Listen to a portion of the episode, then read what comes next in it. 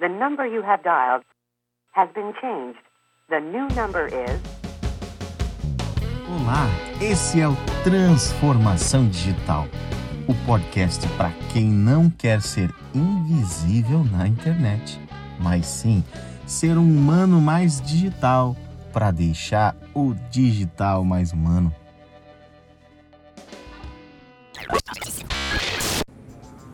Lives, lives e mais lives. Parece que nesse período de Covid-19 as lives não acabam mais. Pois bem, como aproveitar isso para que você aprenda, seja ensinado e verifique como que você pode também vender mais. Existem três fatores importantes para você identificar sobre a qualidade de uma live. Primeiro, a quantidade de conteúdo expresso nessa live. Se é uma live rapidinha, geralmente é uma live somente para venda de algum produto. Não tem profundidade no assunto. Se é uma live fechada, não é uma live aberta que permite comentários e interações, não há a segurança do apresentador ou da apresentadora em discorrer sobre um tema. Afinal, como diria o Faustão, quem sabe faz ao vivo, ou seja, quem sabe faz na live. Se houver uma interação de um participante, tem que ser respondido na hora. Mesmo que a resposta seja eu não sei, vou pesquisar sobre o assunto. Mas isso demonstra se quem está trazendo o conteúdo consegue entregar de verdade um conteúdo que está sendo vendido ou uma experiência que está sendo ofertada. Outro fator importante é a escolha do horário da live. Parece que existe um horário nobre das lives, né? Ali em torno das 8 da noite, 7 horas da noite, é a hora que abre um monte de lives ao mesmo tempo. Você não precisa estar ali, você não precisa estar ali como um criador de uma live. Você pode estar em outro horário.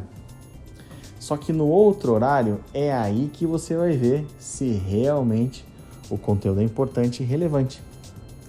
Porque se for relevante, ele pode ser no meio da tarde. As pessoas vão abrir para entender o que está acontecendo.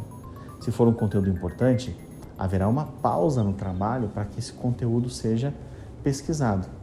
E mais, se for um conteúdo realmente importante, ele vai ficar disponível e vai ser assistido depois. Estranho é quando existem lives que ficam por tempo limitado. Parece uma estratégia de venda, né? E é. Então, cuidado. É só para dar aquele gostinho não deixar aprofundar para que seja feita uma trajetória de venda depois disso, ou uma jornada de venda de um contato. Fique atento sobre isso para que você não caia em algumas armadilhas. E mais, se for uma armadilha ou se for uma oportunidade da compra de um bom produto, que isso fique claro desde o, desde o começo. Às vezes parece uma super oportunidade gratuita, que você vai vir aqui e vai ter um conteúdo gratuito, mas de fato era uma mesa exposta com alguns itenzinhos para que ao final fosse vendido o que de fato ia ser vendido. E ninguém disse que no final ia ser vendido um produto. Isso é feio. Se você vai vender algo depois de uma live, avise. Oi, gente, eu vou vender algo ao final desta live. Porém, até lá, você pode desfrutar de um conteúdo gratuito e perguntar o que você achar necessário. Isso é elegante e passa segurança para quem está participando. Ok? São dicas simples para quem vai produzir uma live ou para quem vai assistir.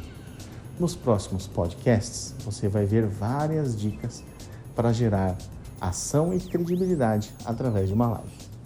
Valeu e até o próximo Transformação Digital.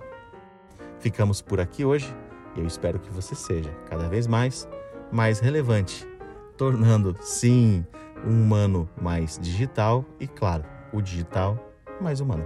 Até mais. Esse foi o podcast de hoje. Curtiu? Quer mais um pouquinho?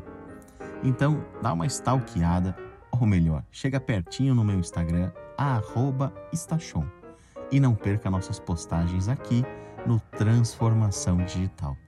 Nos vemos no próximo upload. Até mais!